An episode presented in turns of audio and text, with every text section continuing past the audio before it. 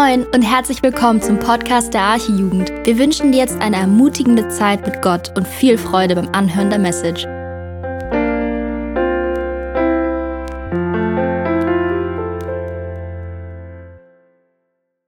Ja, hallo. Oh ja, das klappt schon. Super, schön, dass ihr da seid. Guten Abend. Danke für die Zeit des Lobpreises. Ähm, wir freuen uns, dass weiter Lockerungen kommen. Gut, mit den Masken, das ist noch so ein bisschen Hinderungsgrund, aber die werden auch bald fallen. Was beim Thema Lockerung auffällt, dass wir auch ein bisschen lockerer sein könnten. Ähm, am Sonntagmorgen fällt das auf, aber natürlich äh, jetzt heute im Jugendgottesdienst auch. Ihr sitzt oft so weit hinten. Man könnte auch ein bisschen weiter vorne sitzen. Dann hat man noch viel mehr Feeling hier, so mit der Lobpreisband und das Kreuz ist auch näher und so. Na, ihr wisst schon. Ich will euch Mut machen. Jetzt entspannt euch, aber das mal so als Ermutigung von hier vorne. Wir freuen uns auch, dass Matt da ist. Ah ja, guck mal, er dreht gerade. Ein Gruß an die Kinder vom Jugendpastor der Arche, der vielleicht noch so lange Dienst macht, bis manch einer noch aus der Kindergruppe hier in die Jugend überschwappt. Aber ich weiß nicht, ich bin schon doch im fortgeschrittenen Alter. Die, wie war das, die Schäfchen-Gruppe werde ich wohl noch nicht mehr schaffen. Aber die Jugend grüßt den Kinderdienst. Schön, dass ihr da seid. Wir grüßen auch unsere Leute, die irgendwo da draußen uns zuschauen. Heute gibt es ein spannendes Thema über Geistesgaben. Ich habe die Predigt überschrieben, Geistesgaben, ein Kraftpaket für Christen. Braucht ihr ein Kraftpa Kraftpaket? Ich hoffe ja, dass wir da Sehnsucht haben, mehr zu bekommen von Gott, mehr zu bekommen vom Heiligen Geist. Ähm, ich habe mal so einen Bibeltext so als Grundlage genommen aus 1. Korinther Kapitel 12, den Vers 1 und die Verse 27 bis 31. Weiß nicht, ob ihr das geschafft habt von der Habt ihr nicht geschafft? Kein Problem, dann lese ich das vor. Ihr habt ja auch eure Bibeln dabei. 1. Korinther 12, und da den Vers 1 und dann springen wir nach hinten, Verse 27 bis 31. Der Paulus fängt bei dem Thema Geistesgaben so an. Ein weiterer Punkt, den ihr erwähnt habt, liebe Geschwister, sind die Fähigkeiten, die uns durch Gottes Geist gegeben werden. Also ich habe hier so eine moderne Übersetzung, die neue Genfer. Dann sagt er weiter, es liegt mir sehr daran, dass ihr in dieser Sache genau Bescheid wisst. Also manch einer ist vielleicht da, der hat gar keine Ahnung, der hat so auch gewisse Berührungsängste mit dem Heiligen Geist. Paulus sagt, ich möchte, dass ihr genau Bescheid wisst über diese Dinge. Und dann gehen wir in äh, Vers 27 dann rein. Alles gilt nun auch im Hinblick auf euch, denn ihr seid der Leib Christi und jeder einzelne von euch ist ein Teil dieses Leibes. Gott hat in der Gemeinde allen eine bestimmte Aufgabe zugewiesen. Im Kinderdienst zum Beispiel, wie wir gehört haben. Aber hier wird genannt, an erster Stelle sind die Apostel zu nennen, an zweiter die Propheten, an dritter die Lehrer. Weiter gibt es die, die dazu befähigt sind, Wunder zu tun oder denen die Gabe des Heilens geschenkt ist oder die imstande sind, praktische Hilfe zu leisten oder Leitungsaufgaben zu übernehmen oder die in Sprachen reden können, die von Gott eingegeben, eingegeben sind. Sind etwa alle Apostel? Sind alle Propheten? Sind alle Lehrer? Natürlich nicht. Es sind auch nicht alle dazu befähigt, Wunder zu tun. Nicht alle haben die Gabe des Heilens. Nicht alle können in einer von Gott eingegebenen Sprache reden oder das Gesagte in verständlichen Worten wiedergeben. Allerdings ist der Nutzen für die Gemeinde nicht bei allen Gaben gleich groß. Bemüht euch um die Gaben, die der Gemeinde am meisten nützen. Oder in eurer Übersetzung vielleicht strebt nach den größeren Gaben. Bis dahin, so die Worte aus der Heiligen Schrift. Wenn jemand, so wie ich, gerne mal in den Bergen unterwegs ist und eine Tour macht, ein bisschen rumkraxelt, der wird nicht irgendwie in Flipflops daherlaufen oder irgendwie auch gar nichts zu trinken mitnehmen äh, oder die noch ein bisschen besser drauf sind, äh, die werden sich noch mehr mitnehmen. Also erstmal Bergsteigerschuhe sind sicherlich wichtig, aber für manch einen, der so richtig im Hochgebirge zu Grande ist, ein Helm, Seil und so weiter, was man da so braucht. Das ist eigentlich klar. Ähm, man hat also eine bestimmte Ausrüstung. Aber auch jeder wiedergeborene Christ hat für sein Leben, für seinen Dienst eine Ausrüstung von Gott bekommen. Ein Kraftpaket des Heiligen Geistes, so nenne ich das mal. Heiliger Geist, wer ist das eigentlich? Hamburg hat das berühmte Heilige Geistfeld. Aber viele wissen gar nicht, was das mit Heiliggeist auf sich hat. Sie denken da an so ein nebulöses Gespenst, Geist, ja, ein heiliger Geist. Oder sie denken einfach nur so an die Kraft Gottes. Nein, die Bibel erklärt, der Heilige Geist ist die dritte Person des dreieinigen Gottes. Wir werden da in einer speziellen Predigt nochmal gesondert drauf eingehen, auf das Thema Dreieinigkeit, Trinität. Das macht der Daniel Rosenberg dann demnächst ähm, dazu weit mehr. Heute geht es um Fragen, die übrigens von euch kommen, eben zu den Gaben des Geistes. Ja, der Heilige Geist ist eine Person, das zeigen die Eigenschaften, die er hat, aber er ist auch Gott, die dritte Person äh, des dreieinigen Gottes. Auch er hat alle Attribute, die Gott ausmachen. Ich weiß nicht, ich hatte es vorhin schon erwähnt, es gibt vielleicht hier und da Berührungsängste die daher rühren, weil man irgendwo etwas Schräges mitbekommen hat, was mit Heiliggeist zu tun hat, in irgendwelchen extremen Gemeinden, ähm, wo vielleicht irgendwelche Phänomene aufgetaucht sind, die wirklich komisch waren, wo Leute sich durch die Reihen gekugelt haben oder irgendwelche komischen Laute von sich gegeben haben, wo man wirklich sagen kann, ey Leute, das hat eigentlich nichts mit dem Heiligen Geist zu tun, da ist es mit euch durchgegangen. Aber das will ich nicht zu vertiefen. Aber es kann sein, aufgrund solcher Erfahrung hat manch einer zugemacht und will mit dem Heiligen Geist nichts mehr zu tun haben. Das wäre schade. Wir wollen das Kind nicht mit dem Bade ausschütten, wie man so sagt, sondern sind auch aufgerufen, gerade uns auch mit diesem Thema auseinanderzusetzen, wie Paulus eingangs hier auch gesagt hat, dass er uns das ans Herz legt. Das größte Werk, das der Heilige Geist an einem Menschen getan hat, ist die Wiedergeburt. Ist uns das bewusst? dass wir von neuem geboren sind, dass wir ein neues Herz bekommen haben, ist ein Geschenk des Heiligen Geistes, der das in uns bewirkt hat. Aus Gnade schenkt Gott uns den Glauben an Jesus, pflanzt uns eine neue göttliche Gesinnung ein und macht uns zu neuen Menschen, die nicht mehr von der Sünde beherrscht werden, sondern die Gottes Gebote ins Herz eingepflanzt bekommen haben. Wir haben eine neue Gesinnung. Jeder Gläubige hat bei dieser inneren Neuschöpfung eben diese besondere Begegnung mit dem Heiligen Geist wird von ihm total ausgefüllt. Man kann auch sagen, wird von ihm getauft. Da haben wir zum Beispiel Textstellen, Johannes der Täufer hat gesagt, ich Täufer taufe euch mit Wasser zu Buße, der aber nach mir kommt, nämlich Jesus, ist stärker als ich und ich bin nicht wert, ihm die Schuhe zu tragen. Aber was wird er machen? Der Jesus, der wird euch mit Geist und mit Feuer taufen. So steht es in Matthäus 3,12. Und Paulus erklärt, denn wir sind durch einen Geist alle zu einem Leib getauft. Wir seien Juden oder Griechen, Sklaven oder Freie und sind alle mit einem Geist getränkt. 1. Korinther 12, 13.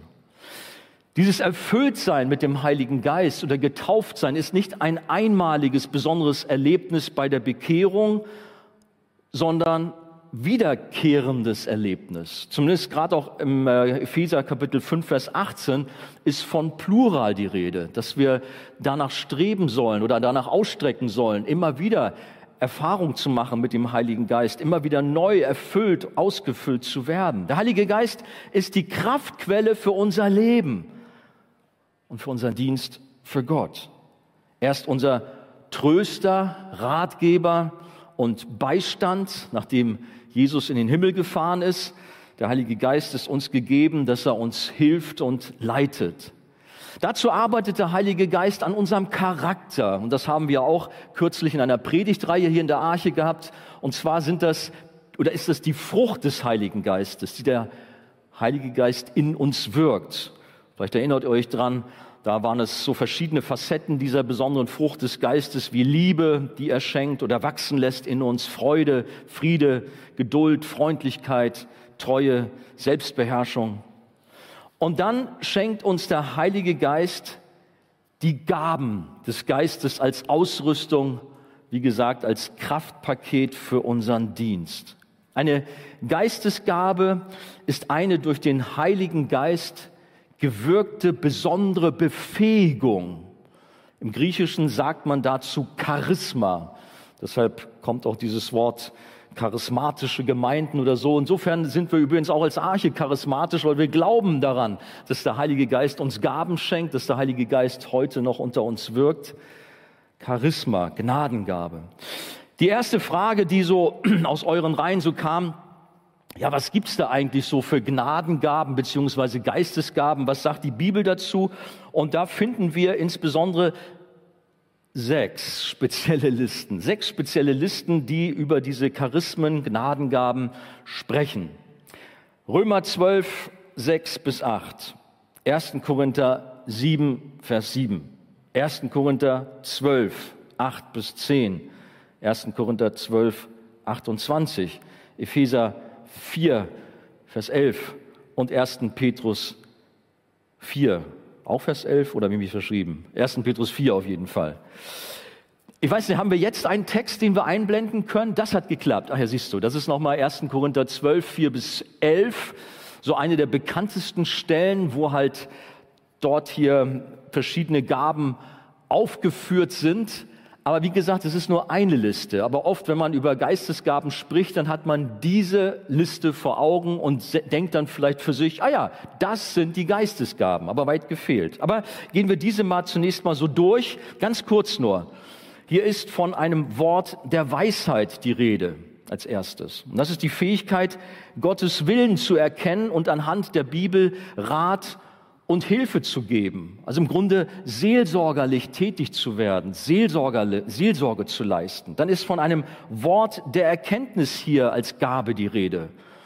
Und das Wort der Erkenntnis, denke ich, ist das Fundament für Christen, die lehren und predigen. Es ist die Begabung, die volle Bedeutung von Gottes Wort zu erfassen.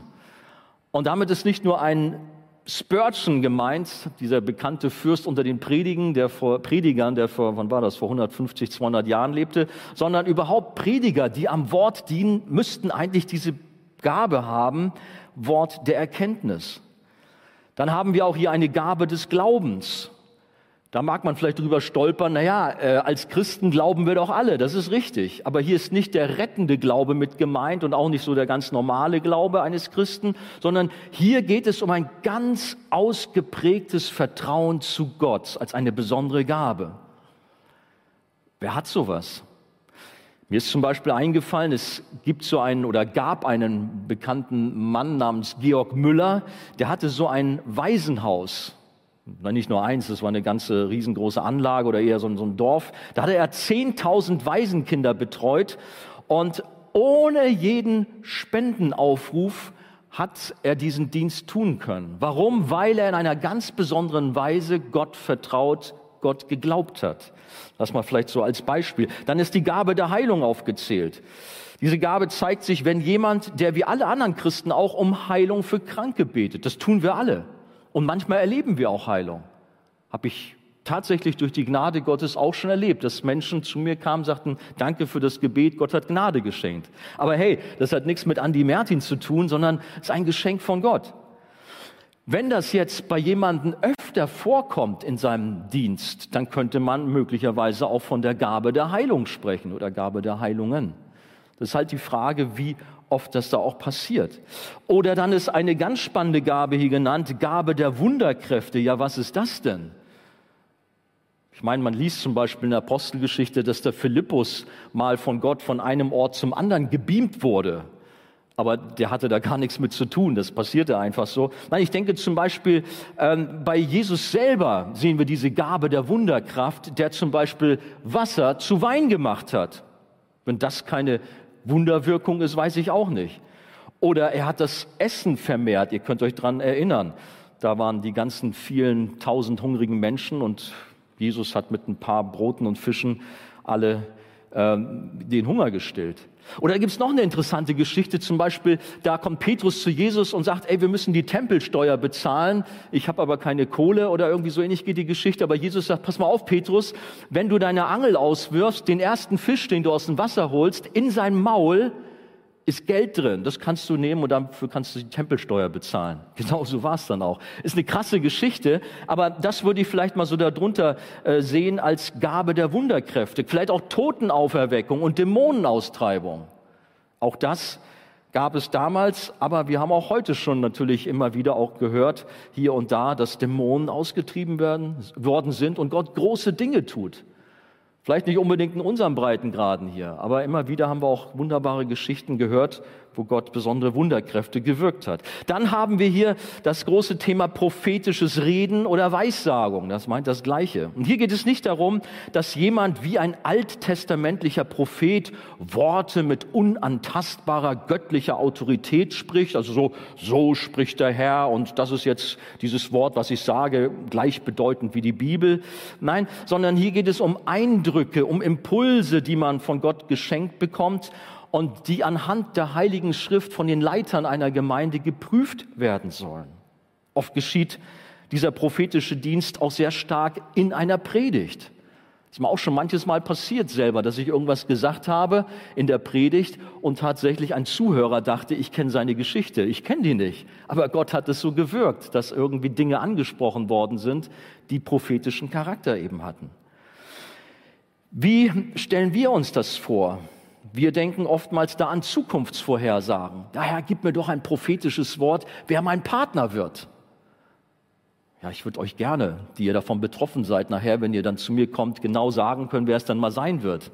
Oder welchen Beruf ihr ergreifen sollt oder irgendwie sowas. Aber so funktioniert das in der Regel nicht, sondern es sind nicht so sehr Zukunftsvorhersagen, die bei dem, äh, beim prophetischen Reden ähm, äh, Thema sind, sondern es geht darum, Mut zu machen, Worte der Ermutigung für das Alltagsleben. Wir sollten also eigentlich nicht so sehr über unsere Zukunft spekulieren und dubiosen Zeichen folgen, was ich immer wieder erlebe, sondern nüchtern bleiben und einfach, ja, dem zu folgen, was zum Beispiel der Psalm 37, Vers 5 sagt, befiehl dem Herrn deine Wege und hoffe auf ihn, er wird's wohl machen. Vertrau Gott.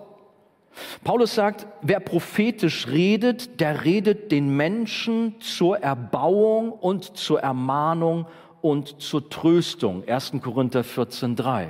Darum geht es eigentlich, dass man sagen kann, Prophetie ist einfach ein seelsorgerliches Wort für die verschiedenen Lebenssituationen und Krisen der Kinder Gottes. Ich kann mich da an eine ganz besondere Situation von mir selber dran erinnern. Ich war, bevor ich in den geistlichen Dienst ging, bekannterweise Finanzbeamter. Ich hatte da so eine schwierige Phase, man kann fast sagen, von, ähm, dass ich einen Burnout damals so hatte und habe gefragt, Mensch, was soll das alles, Gott? Da ist die Anfrage, auch in den Dienst zu gehen, aber ich bin so schwach, ich kann doch gar nicht. Und ich war damals auf einer riesengroßen Jugendkonferenz in Israel. Am Toten Meer haben wir eine große Veranstaltung gehabt. Und während das Programm so vorne lief, habe ich mich abseits zum Toten Meer begeben und saß da so in meiner Traurigkeit und völlig kaputt. Und plötzlich kam ein Mann aus England, den ich nur flüchtig kannte, zu mir und hat ein Wort der Ermutigung für mich gehabt traf genau in meine Situation rein, wo ich dachte, der kennt mich doch gar nicht. Es war so stark, wie Gott da zu mir gesprochen hat, was auch letztlich dann auch hineinmündete in meinen Dienst und mir sah auch sehr geholfen hat. Dann haben wir die Gabe der Geisterunterscheidung.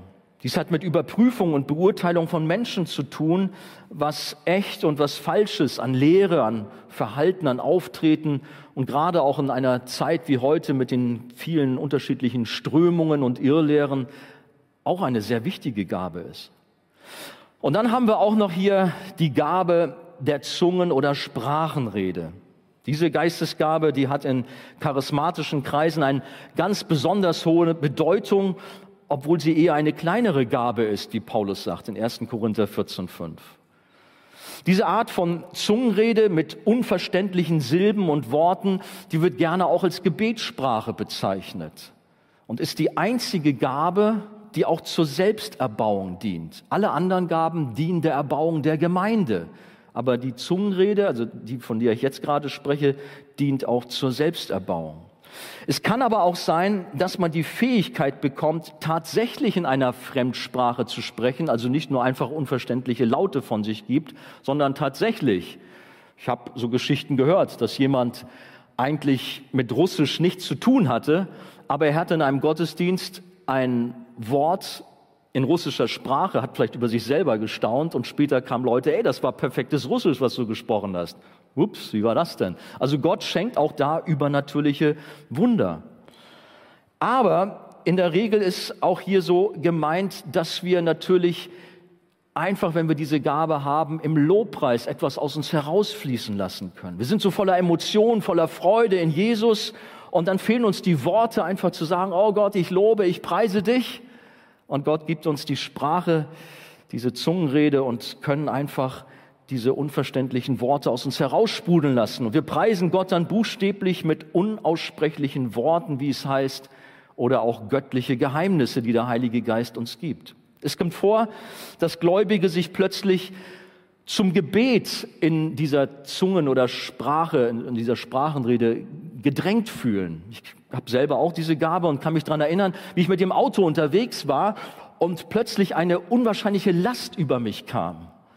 Ich konnte kaum noch vernünftig Auto fahren, habe es dann schon noch getan, aber habe dann angefangen, in Zungen sehr stark zu beten und dachte, was ist denn jetzt mit dir, Andi? Was ist los? Aber später hörte ich dann, dass genau in diesem Zeitfenster eine mir nahestehende Person in einer riesengroßen Not war, in einer großen Anfechtung und Gott mich offensichtlich gebraucht hat, um für diese Person zu beten.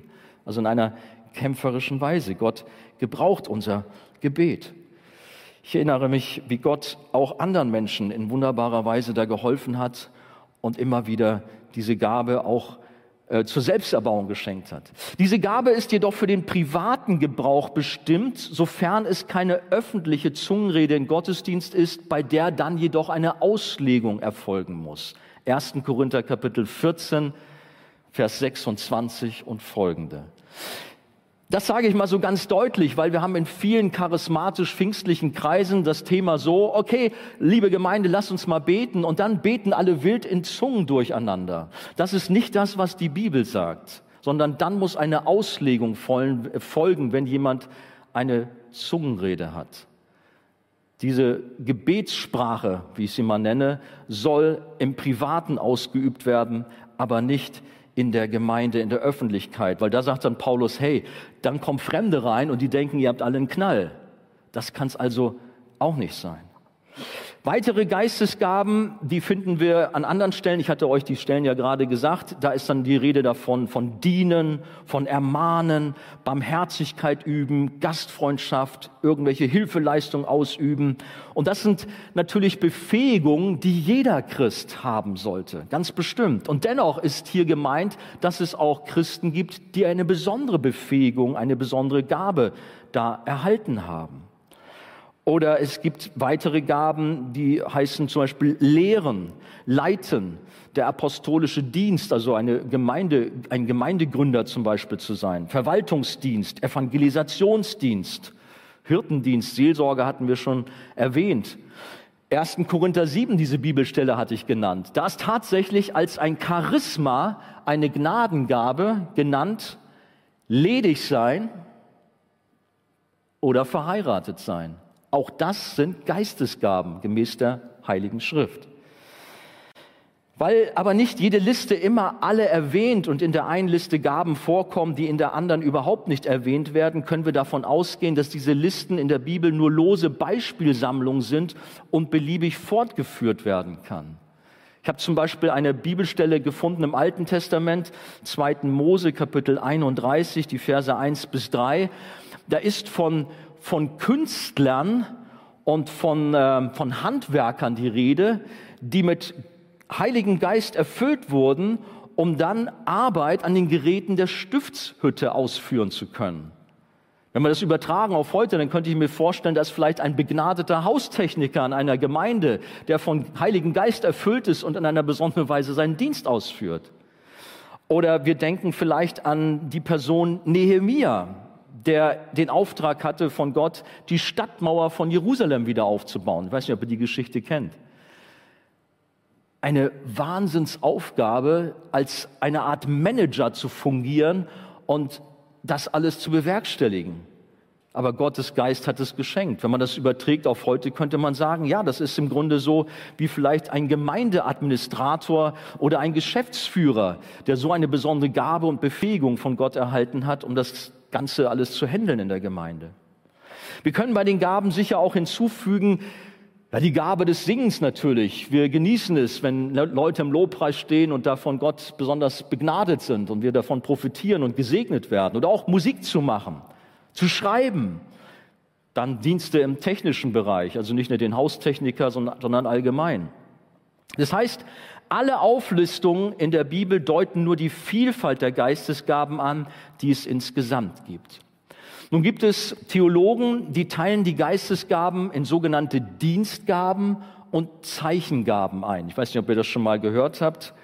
Und dann sagt man, ja, Dienstgaben, das sind so Lehren, Leiten, Geben, Hilfeleistung, Ermahnen oder Verwalten. Und Zeichengaben nennt man dann so die besonderen Gaben, Gnadengaben, die übernatürlichen Charakter haben. Wunderkräfte, Prophetie, Heilung oder eben auch Zungenrede.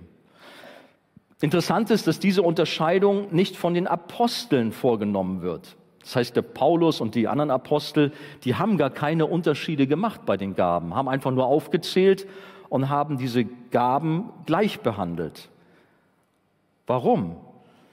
Weil die Gabe der Verwaltung ebenfalls die übernatürliche Kraft des Geistes, äh, aus der übernatürlichen Kraft des Geistes entsprang und nicht nur einfach so ein natürliches Organisationstalent war, sondern von Gott gekommen ist, genauso wie auch die prophetische Rede.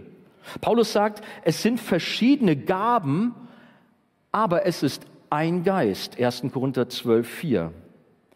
Wir dürfen auf keinen Fall die Fülle der Geistesgaben, also auf spektakuläre Gaben eingrenzen, sodass man nur fokussiert ist auf, ich sagte vorhin schon, das Zungenreden. Das ist also die Gabe schlechthin. Paulus sagt, das ist eher eine kleinere Gabe. Oder die Prophetie, Weissagung. Nein, sondern wir sollen alle Gaben im Blick haben. Aber leider geschieht genau das öfter, dass man eben tatsächlich bei Geistesgaben immer nur bestimmte Gaben im Blick hat. Heilung, ich kann es ja verstehen, wir würden uns sehr wünschen, dass Menschen aufstehen und sagen, oh Gott ist mir gnädig gewesen, hat mir die Gabe der Heilung geschenkt. Super, das wäre doch klasse. Dann könnte doch diese Person durch die Krankenhäuser gehen und im Namen des Herrn dort mal Dienst tun und dann würden die Leute im Krankenhaus weniger Arbeit haben. Möge der Herr so etwas schenken. Oder prophetisch reden wird natürlich auch oft erwähnt. Die Gemeinde braucht aber alle Gaben und nicht nur einseitig ganz bestimmte. Dieses Denken hat in den Gemeinden oft zu Extremhaltungen und falschen Lehren geführt, wie ich das vorhin schon erwähnt hatte. Wenn Paulus aber dennoch gewisse Gaben höher bewertet als andere, wie eben die Gabe der Prophetie, dann misst er das nicht daran, wie spektakulär die Gabe ist, sondern welche Kraft sie zur Erbauung hat und wie nützlich sie für die Gemeinde ist. Das ist also ein ganz wichtiger Punkt.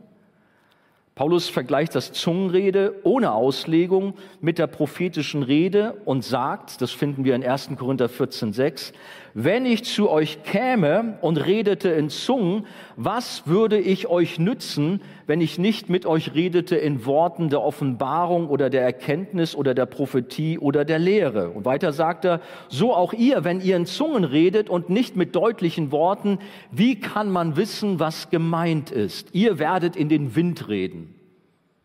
Also es ist wichtig, dass auch eine Auslegung erfolgt. Das öffentliche Reden oder Singen in Zungen, was auch gerne gemacht wird, das aber nicht verstanden wird, wird so von der Bibel also nicht unterstützt. Warum? Weil es keinen Erbauungswert für die Gemeinde hat. Paulus nennt es in den Wind reden. Nur wenn die Zungenrede ausgelegt wird, dann ist es etwas anderes. Dann kann sie verstanden werden, dann kann geprüft werden, dann kann gelernt werden und dann kann daraus auch Frucht entstehen. Jetzt ist natürlich noch die spannende Frage, vielleicht, naja, Andi, jetzt hast du so ein paar Geistesgaben genannt, aber okay, Zungenrede und Prophetie und Wunderwirkung, das ist ja spektakulär, aber dienen und leiten und lehren, hey, das machen ganz normale Menschen, die mit der Gemeinde, mit Kirche nichts an Hut haben, doch auch.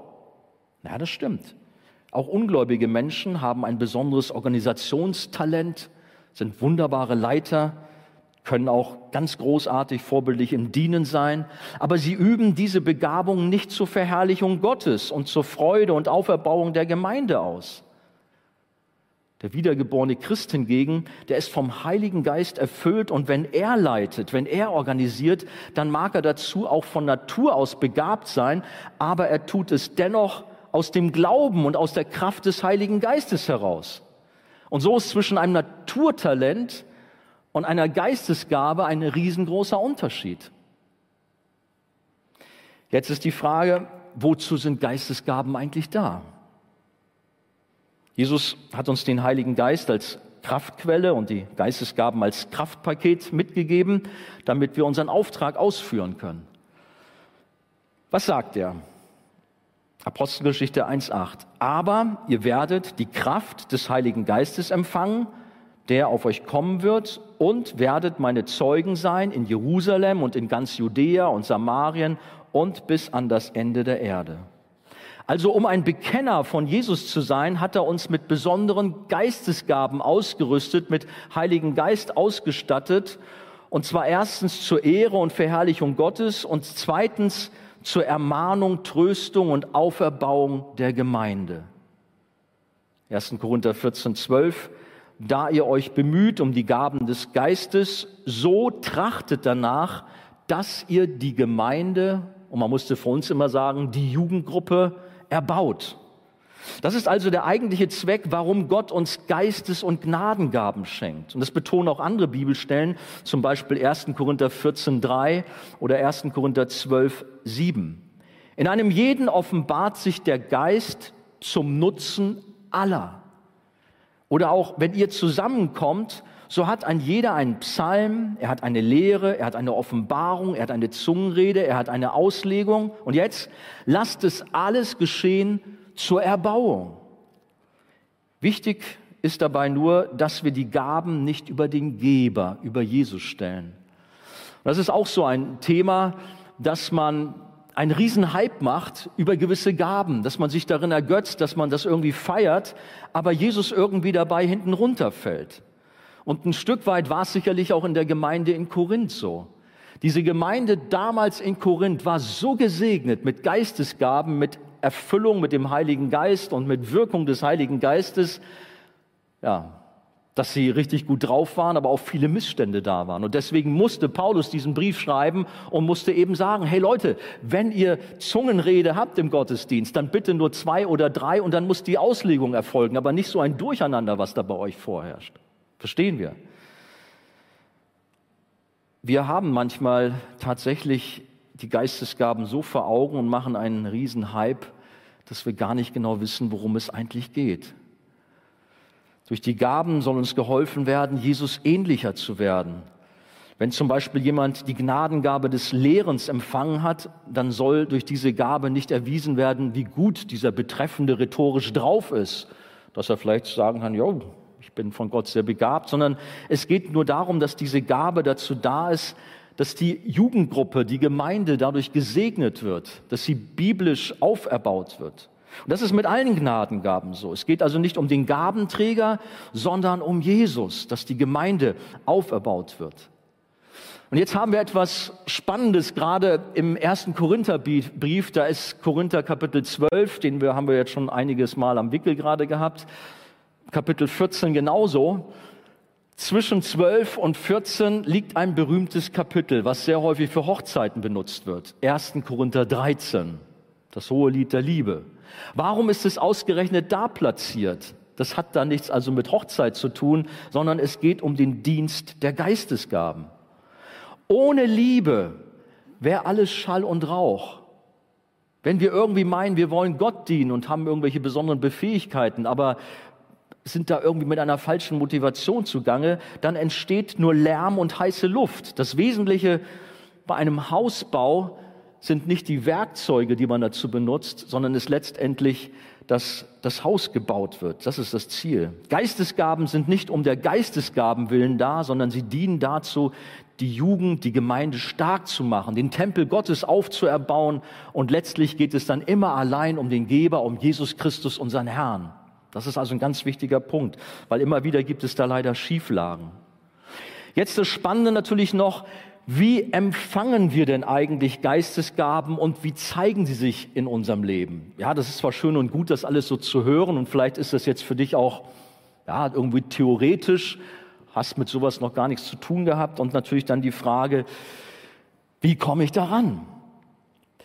Jeder Christ hat Geistesgaben. Auch wenn du jetzt hier sitzt und denkst, oh, ich bin das kleinste Licht hier in der ganzen Gruppe, ich habe überhaupt nichts zu melden, aber du glaubst an Jesus, du gehörst zu ihm, Gott hat dich mit Geistesgaben beschenkt, wenigstens mit einer. Paulus schreibt, so sind auch wir, die vielen, ein Leib in Christus und als Einzelne untereinander Glieder und haben verschiedene Gnadengaben. Römer 12, Verse 5 bis 6. Jeder Christ ist Teil am Leib Christi der Gemeinde, wodurch ihm von Gott automatisch eine oder mehrere Gaben gegeben worden sind. Und ein Glied an einem Körper zu sein, bedeutet zugleich eine Funktion, eine Aufgabe zu haben. Ist doch klar, wir kennen uns selber, hey, wir haben hier Finger und wir haben Ohren, wir haben Augen und wir sind dankbar, dass unser Körper funktioniert, weil alle unsere Glieder eine Aufgabe haben.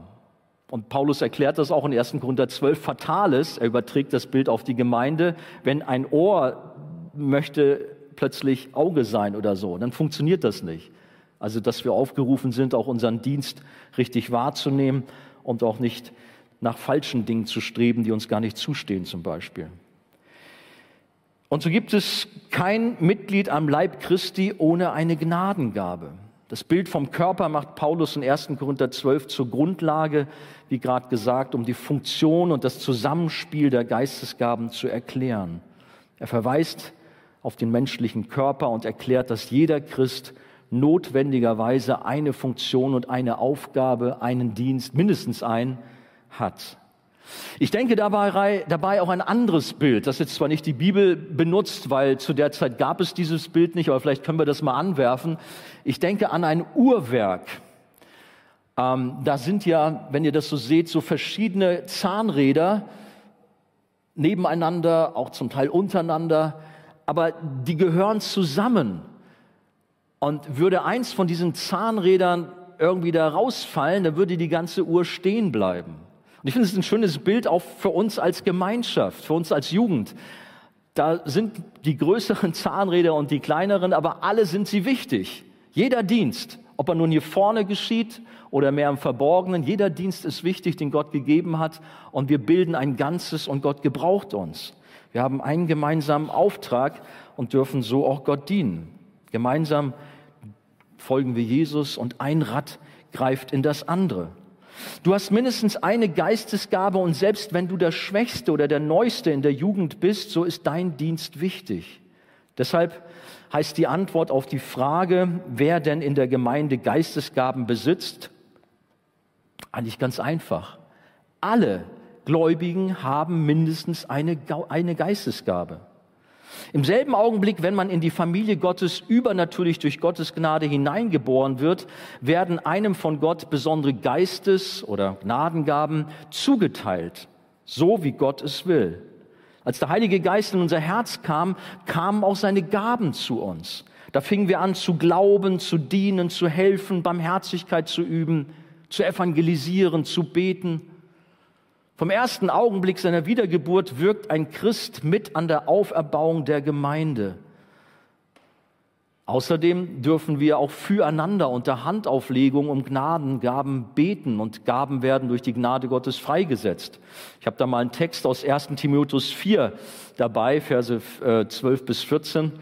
Da sagt der Paulus zu seinem Mitarbeiter Timotheus, niemand verachte dich wegen deiner Jugend Du aber sei den Gläubigen ein Vorbild im Wort, im Wandel, in der Liebe, im Glauben, in der Reinheit. Und dann fahre fort mit Vorlesen, mit Ermahnen, mit Lehren, bis ich komme. Lass nicht außer Acht die Gabe in dir, die dir gegeben ist durch Weissagung mit Handauflegung des Rates der Ältesten. Das ist auch eine Möglichkeit, wie Gaben zugeteilt werden. Da wurde also Timotheus für den Dienst eingesegnet und beim Gebet hat Gott ihm da auch Gaben geschenkt. Die Gnadengaben sind in deinen geistlichen Genen bereits angelegt, wenn du zum Glauben kommst. Aber sie wollen freigesetzt und entwickelt werden. Das Bild vom Körper und seinen Gliedern, das dürfen wir dabei immer wieder vor Augen haben, wenn wir an geistliche Gaben denken, weil ein Körper wächst und die Geistesgaben wachsen auch in uns. Und dann, denke ich, gehen wir viel lockerer und entspannter mit diesem Thema um, als dass wir dann immer denken, wow, die Geistesgaben, die Charismen, das ist etwas Mystisches und hu und ja, sondern es ist etwas Normales, was Gott uns schenkt. Möge Gott uns auch zeigen, wo wir dort unseren Platz haben, dass er uns die Augen öffnet, dass wir jetzt nicht zu sehr manchmal irgendwo zu sonst was für spektakulären Dingen Ausschau halten, sondern auch sehen, wie Gott uns gebraucht, meinetwegen im Dienst, in der Gastfreundschaft, wie ich erwähnt hatte, aber eben auch in allen anderen Dingen. Wie zeigt sich jetzt dieses Empfangen der Geistesgaben oder überhaupt das zu bekommen in der Praxis? Können wir vielleicht mal das Ganze, was wir schon jetzt gehört haben, zusammenfassen? Da ist vielleicht eine junge Frau, die erst vor kurzem zum Glauben kam, Christin geworden ist. Durch die Taufe im Heiligen Geist ist sie wiedergeboren worden. Da habe ich eingangs von gesprochen. Sie ist ein lebendiges Glied am Leib Christi geworden und hat damit Geistesgaben empfangen. Mindestens eine aber sie selber weiß noch gar nicht, welche. Sie ist noch so frisch im Glauben, auch über das Thema Geistesgaben hat sie noch gar nicht viel gehört, vielleicht das Wort mal, aber ansonsten hat sie keine Ahnung. Aber sie ist engagiert für Jesus und sie erzählt ihrer Familie, ihren Freunden und Nachbarn von Jesus. Was passiert? Plötzlich nach kurzer Zeit kommen von diesen lieben Freunden und Arbeitskollegen kommen viele zum Glauben überraschend viele, dass man sagt, Mann, was hat sie gemacht? Wie macht sie das? Aber man sieht plötzlich, diese junge Frau hat offensichtlich von Gott die Gabe des Evangelisierens geschenkt bekommen, weil er benutzt sie da drin in einer besonderen Art und Weise. Ganz offensichtlich ist sie eine Evangelistin, so könnte man das auch sagen. Dann vergeht eine längere Zeit, der Job fordert sie, vielleicht auch manche Herausforderungen, Sie ist ausgebremst in ihrem geistlichen Dienst und vergisst ein Stück weit, Jesus zu bekennen. Alles nur noch sehr spärlich. Und dann haben wir eben dieses Wort von Paulus, ich erinnere dich daran, dass du erweckest die Gabe Gottes, die in dir ist.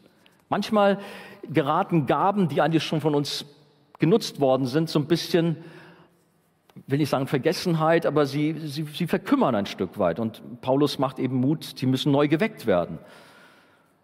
Das ist also ein ganz wichtiger Punkt. Wir sollen danach streben, die Gaben, die Gott uns gegeben hat, zu entdecken. Sie nicht zu vernachlässigen, sondern sie immer wieder zu fördern in unserem Leben. Und das können wir durch Gebet tun, durch Bibelstudium, durch Hören von Predigten, durch die Freundschaft mit anderen Gläubigen, ich denke insbesondere gerade der Hauskreis ist auch eine ganz gute Möglichkeit, um auch über diese Thematik zu sprechen, um darin zu wachsen, um sich gegenseitig zu ermutigen.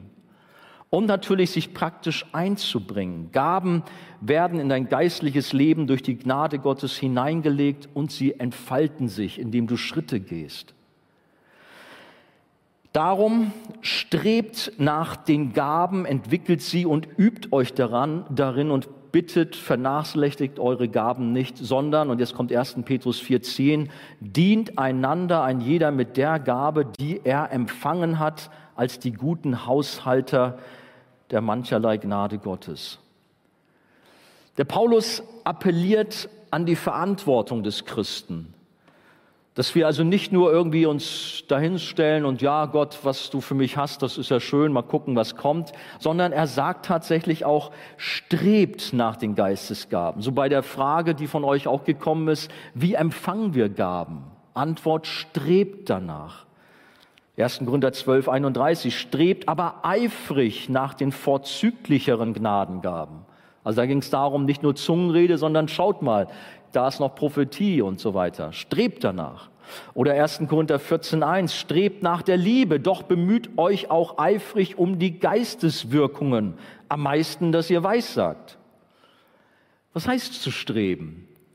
Streben heißt, sich zielbewusst, unbeirrt auf möglichst kurzem Weg und ohne sich ablenken zu lassen und unter Anstrengung aller seiner Kräfte unbeirrt um etwas zu bemühen. Und das ist die Frage für mich selber an mein Leben, aber auch an euch alle, um uns mal herauszufordern. Tun wir das im Geistlichen? Haben wir wirklich dieses Streben, dass wir alles geben, um zu sagen, Gott, ich wünsche mir so sehr, dass die Jugend, die Gemeinde noch viel besser auferbaut wird, wenn du auch mich kleines Licht dazu benutzen willst. Bitte, Herr. Und man betet darum, man ringt darum. Aber oft haben wir das Thema überhaupt nicht auf dem Sender, sondern es plätschert manchmal so alles so dahin. Naja, wir sind zufrieden, dass wir glauben, dass wir eine Predigt hören. Das ist halt dann so. Nein, hier, Paulus, die Bibel macht uns Mut, strebt nach den Geistesgaben, gibt alles. Wenn wir daran denken, wie jemand darum bemüht ist, einen Partner kennenzulernen, da kann er sehr strebsam sein und alles zu geben, um jemanden zu daten, gar keine Frage. Oder vielleicht auch im Beruf, um Karriere zu machen. Oh, wie ist man da plötzlich engagiert und lernt die Nächte durch, um guten Abschluss zu kriegen. Richtig strebsam ist man da. Oder im Sport natürlich. Gut, die deutsche Mannschaft hat sich jetzt nicht so ganz damit bekleckert, aber man will Europameister werden. Man gibt alles. Übrigens, der Matt hatte hier vorne, habt ihr gesehen, äh, die englische, nee, britische Fahne da an seinen äh, gehabt. Aber gut, wir gönnen ihm den Sieg von England gegen Deutschland. Das nur mal so als kleine Randbemerkung. Ja, vor dem Hintergrund, dass Gaben dazu da sind, die Verherrlichung Gottes und die Erbauung der Gemeinde zu suchen, muss uns das klar sein, warum wir die Gaben erstreben sollen. Warum nämlich? Nicht damit wir die großen Heavies sind, dass wir uns irgendwie hier gut darstellen, wie toll wir sind, dass wir irgendwie, ja, uns selbst darstellen wollen, um großen angesehen in der Jugend und Gemeinde sein zu wollen. Nein, sondern weil wir Gott und der Gemeinde dienen wollen. Was heißt das? Also nicht lau irgendwo in der Ecke sitzen und gucken, was kommt, sondern aktiv mit der Thematik beschäftigen, danach ausstrecken, dafür beten. Ein äh, geistbegabter Christ ist übrigens immer ein demütiger Mensch, denn er will sich unter die Gemeinde und ihre Leiterschaft stellen, er will helfen, will aufbauen. Er sehnt sich nach Geistesgaben, weil er die Jugend, weil er die Gemeinde, weil er Jesus von Herzen lieb hat. Und leider ist das eben nicht immer so der Fall. Darum muss Paulus auf das wahre Motiv für Geistesgaben hinweisen, nämlich auf die Liebe. Wir haben schon 1. Korinther 13 kurz erwähnt. Er schreibt, wenn ich mit Menschen und mit Engelzungen redete, wenn ich prophetisch reden könnte und alle Erkenntnis und allen Glauben hätte, so dass ich Berge versetzen könnte. Und wenn ich alle meine Habe den Armen gebe und ließ sogar meinen Leib verbrennen, Wow, was für ein opferbereiter Christ. Aber dann, und hätte die Liebe nicht, so wäre es mir nichts nütze. Es wäre alles für die Tonne. Leider gibt es Christen, die mit Hilfe ihrer Gaben angeben, manipulieren und herrschen wollen. Es gibt Christen, die mit ihrer Gabe und ihrem Dienst die Ehre bei Menschen suchen. Aber sie sind nicht bereit, sich zu erniedrigen, zu lieben und zu dienen. Deswegen die Frage, ja, wir sollen danach streben, aber warum möchtest du Geistesgaben haben? Wenn dein Herz voller Liebe zur Gemeinde, zur Jugend ist und du von Herzen dienen möchtest und deshalb Geistesgaben ersehnst, dann bist du auf dem richtigen Weg. Und dann dürfen wir auch zusammen beten, zusammen Gott suchen. Wie gesagt, der Hauskreis ist eine gute Möglichkeit dazu. Aber auch ihr, wenn ihr Fragen habt, kommt auch gerne zu uns als Jugendteam oder zu Leuten eures Vertrauens und betet gemeinsam. Nicht nur für dieses und jenes Thema, sondern auch für Geistesgaben, dass Gott uns begegnet. Wir teilen als Arche, das hat man sicherlich jetzt bei den Ausführungen von mir schon gemerkt, im Übrigen nicht die Auffassung, dass die Zeit der Geistesgaben vorbei ist. Dieses Denken gibt es ja auch und ich weiß, dass auch in unserer Jugendgruppe der eine oder andere mit diesem Denken dabei ist. Die Gnadengaben nur auf das apostolische Zeitalter zu begrenzen, wie es manche tun, hieße Gottes Freiheit einschränken zu wollen, zu wirken, wann und wo er will. Nein, wir glauben gerade auch bezüglich der Charismen an die Souveränität Gottes und an seinen Geist, denn es heißt, das alles aber wirkt derselbe eine Geist und teilt einem jeden das Seine zu, wie er will. 1. Korinther 12, äh, 12 11. Nicht wie wir wollen. Ich habe schon gehört, klar, Mensch, Gott will uns doch die Gabe des Zungenredens geben und das kriegen wir alle. Solche Lehren kursieren. Nein, das sagt die Bibel nicht. Da ist diese rhetorische Frage, sprechen denn alle in Zungen? Natürlich nicht, sondern die Gaben sind verschieden aufgeteilt, wie Gott es will. Und Jesus sagt zu dieser Thematik, der Wind bläst, wo er will, Johannes 3,8. Die Gaben werden vom Herrn also unterschiedlich und nach seinem freien Willen verteilt. Streben ja, auch bitten. Natürlich kannst du sagen, Herr, ich wünsche mir so sehr, dass ich doch prophetisch reden könnte, dass ich Impulse vom Himmel bekomme und meinen Geschwistern so auch dienen kann. Aber wenn Gott etwas anderes für dich hat, dann sei auch damit zufrieden. Gott teilt zu, wie er will. Es ist folglich falsch zu meinen, dass man selbst über bestimmte Gaben quasi frei verfügen kann. Die Lehre von der Souveränität Gottes bewahrt uns einerseits davor, den Heiligen Geist zu begrenzen und andererseits ihn manipulieren zu wollen. Beides ist falsch und führt in die Irre. Darum ist es wichtig, zum Schluss wollen wir uns der Herrschaft Gottes unterstellen und ihn nach seinen Gesichtspunkten wirken lassen, wie er will und nicht wie wir wollen. Auch wenn wir danach streben sollen und unsere Wünsche sagen dürfen. Das Lobpreisteam kann gerne nach vorne kommen.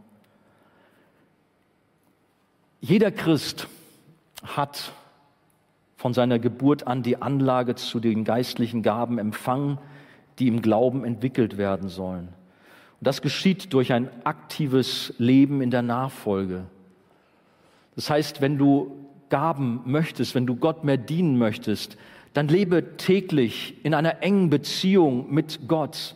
Lebe täglich im Gebet, im Wort, und sei auch in den Gottesdiensten, den Veranstaltungen, die da sind, höre die Predigten.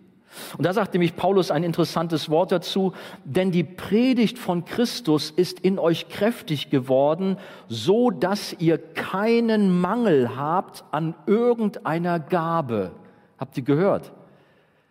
Wenn wir Jesus in die Mitte unseres Lebens stellen, wenn wir begierig auf sein Wort sind, dann werden wir keinen Mangel haben irgendeiner, äh, also werden alle Gaben auch bei uns haben, die wir brauchen. 1. Korinther Kapitel 1, Verse 6 bis 7 drückt das aus. Also höre Predigten über Jesus, dreh dich um das Evangelium, lass es im Zentrum deines Lebens sein und du wirst begabt und ausgerüstet sein.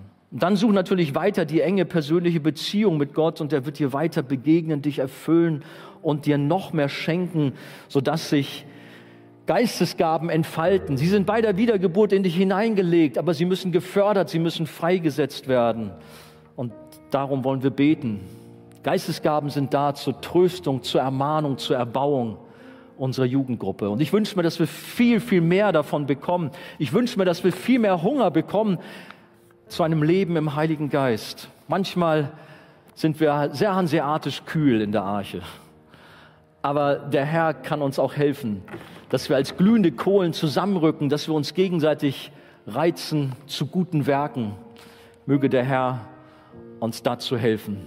Auch jetzt, wenn wir in eine Zeit des Lobpreises hineingehen, lasst uns alles geben, unseren Herrn zu suchen. Und wie gesagt, streckt euch danach aus, Herr, beschenke mich mit dem, was du hast, dass ich dir noch besser dienen kann. Gott helfe uns dabei. Gott segne euch. Amen.